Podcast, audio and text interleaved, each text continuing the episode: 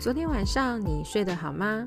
我是江雨嫣，欢迎来到糖果家好好睡之教养教室。之前有在糖果家好好睡的 YouTube 频道上分享，为什么宝宝会咬人，还有啊，宝宝咬人该怎么办的主题。有点想偷懒，想说啊，档案太大转不过来 Podcast，就算了吧。但是啊，又想起在美国进修 ride 的时候啊，听说咬人啊是最常出现的行为问题，比例上比打人多太多，所以良心不太安，就决定还是认真一点，把它再好好的跟大家分享一下。在这里啊，跟大家介绍一位纽约的宝宝咬人专家 Lisa Poia。老师他针对于咬人的行为啊，有很多很棒的建议。他的著作《The Biting Solution》，还有网站 StopTheFightingAndBiting.com，都有很多资源可以让家长或是老师们参考一下哦。我上完一堂老师的课之后啊，有整理一些建议可以分享给大家。首先，想要先澄清一下大家对于宝宝咬人的迷思。第一个迷思是，宝宝有的就是会咬人，这就是他的个性。嗯，这样子呢，有一点是像是在贴宝宝标签，所以啊破坏老师是非常反对的。第二个迷思呢，是宝宝只是在磨牙，长大就好了。老师也认为啊，这种想法啊，太被动了。其实宝宝咬人啊，并不是只是一个过渡期。所以呀，这个迷思也需要再被打翻。最后一个啊，就是咬人的宝宝就是不乖。这个更严重的标签啊，老师当然也是非常的反对。宝宝会咬人是有非常多身心灵的理由，所以啊，老师跟家长一定要有信心，也要有耐心，抽丝剥茧去找到宝宝咬人的真正背后原因。理解之后，才能够协助改善。普爱老师的概念跟方法，就像是所有幼教上面的坚持一般。面对于宝宝的一些挑战的行为，稍微有攻击性的状况，我们都会解读为宝宝其实是在向你求助。他发生了一些状况，是他找不到方法去面对的，所以他就会用一些。负向的行为来让你发现他遇到困难了，所以呀，我们重点是在发现这个情况，去理解到底孩子遇到的挫折跟困难是什么，而我们才有办法真的对症下药，协助他们改善。这边也来分享一下普爱老师认为宝宝咬人的七大原因。第一个。就是发展状态，宝宝的生理、心理、社交互动上的发展状态，是不是有超过他所能掌握的压力指数呢？第二啊，在过去的经验和最近的发生的事情当中，宝宝是不是有出现一些什么新的压力呢？也可以同时比较以前宝宝咬人的时候，跟这一次宝宝咬人的时候，是否有出现类似的情境。第三个呢，是语言的发展程度。孩子越来越大，其实真的非常有自己的想法，但是呢，说话的这个能力还没有跟上他的理解力，跟他想要表达的状况。因为啊，他还没有拥有这么多的智慧量。同时，肌肉在控制语言的部分也还没有掌握得很好，所以啊，当他情绪上来，或是有一些状况想要告诉你，却没有办法准确的沟通的时候，这也会造成孩子感到非常挫折。第四个呢，是生理上的状态，宝宝在生理上的状态啊，也会导致他出现一些比较特别的行为。像是他尿布太脏的时候啊，或是肚子太饿，或是过度疲倦啊，还有啊，环境人太多，造成他感觉过度拥挤不舒服。第五个呢，则是面对压力，每个人会有一些不同的反应。有的人呢，遇到压力太大的时候呢，会选择即刻逃跑；有的人呢，遇到压力的时候呢，会出现一些比较具有攻击性的行为。这个啊，就是每个人针对压力情况不同的反应。第六个是环境，检视一下在家庭环境里，或是孩子的外部社交环境，例如像学校。或者有参加的一些宝宝团体，是不是有一些改变带给孩子不同的影响？例如说，在家庭里最常出现的状况是新添增了一个手足，而学校的情况有可能是老师换人了，或是最喜欢的同学转学了，有的甚至是游乐设施改变了。都有可能给孩子造成一些不同的影响跟压力指数。最后一个呢，是规范的定力。我们与孩子相处的每一天，我们都会提供孩子一些必要的规范。我们需要去检视一下，我们这些规范是不是都符合孩子的年纪、月龄的能力。博雅老师在他的网站上有将我刚刚分享的。宝宝咬人七大原因，清清楚楚的列出来，可以直接在网站上公开的免费下载哦。不过啊，因为尊重著作权的关系，所以语言只有在这边提供大家简单的语言上的翻译，就没有再提供大家中文文件的下载了。很多家长啊，有时候也会误会宝宝。认为啊，宝宝会咬人啊，他就是一个天生暴力的小孩。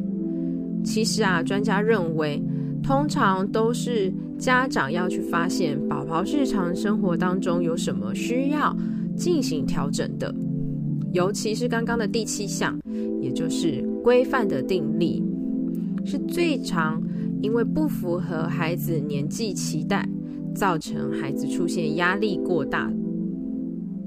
这边啊，我就想到一个很可爱的例子，因为我们都担心啊，孩子东咬咬西咬咬啊，容易咬到一些不干净的病菌啊、病毒啊、细菌啊，会生病。于是，在孩子口腔期的阶段，非常需要借由他的嘴巴去探索世界。而家长啊，出于爱，希望孩子不要咬东西。所以啊，每次孩子拿一个东西咬，他就会跟孩子说：“哦，不行，这个不可以咬。”然后收走。孩子拿到另外一个东西，开始用嘴巴探索的时候，又跟孩子说：“这个不可以咬，拿走。”其实啊，孩子在某个阶段里面，就是非常非常需要用他的嘴巴去探索这个世界。而当他这个需求正常的月龄发展需求被不断的抑制。不同意，这时候啊，家长的一片爱心很容易呀、不适当的就造成了宝宝的压力指数。另外呢，还有一个很长的误解，老师这边有跟大家分享，就是啊，常常会觉得是因为照顾者没有看好孩子，才会发生咬人的事件。博雅老师啊，因为真的很 有经验了，他在这边就特别说，其实啊，咬人的事件都是瞬间就发生了，即便像他身为一个 biting specialist，还是很有可能在他的眼皮底下瞬间就发生 A 咬 B 的事件。毕竟啊，当宝宝想要咬人的时候，通常只要转个头就可以达成了，这真的只是一眨眼的时间，而且啊，空间距离都非常的小。于是老师特别想要跟家长呼吁，希望啊看到这种情况啊，不要太过于自责，也不要啊太生气的互相责怪。至于当发生咬人情况的时候该怎么办呢？当然是立即分开喽。这边老师也很厉害，有特别分享了一个常见的错误处理方式。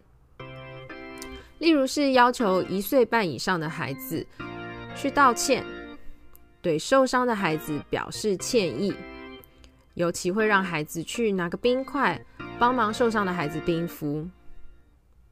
老师指出这个是错误的方式的时候，我立刻就立正站好听着的。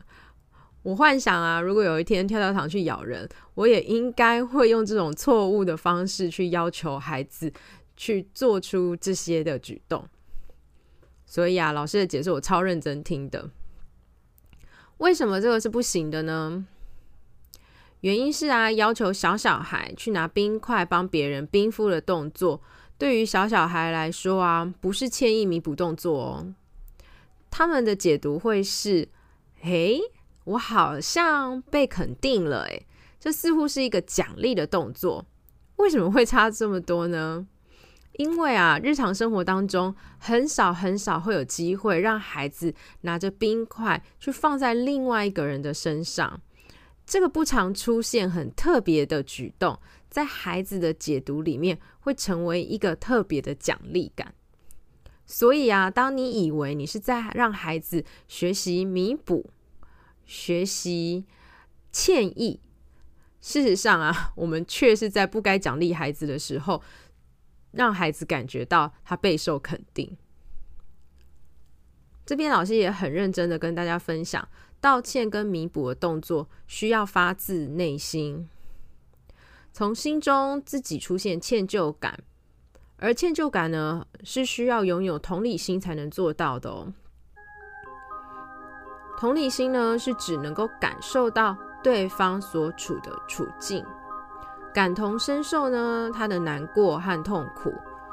这个能力啊，对于大脑还未完全成熟的小小孩来说是蛮难的。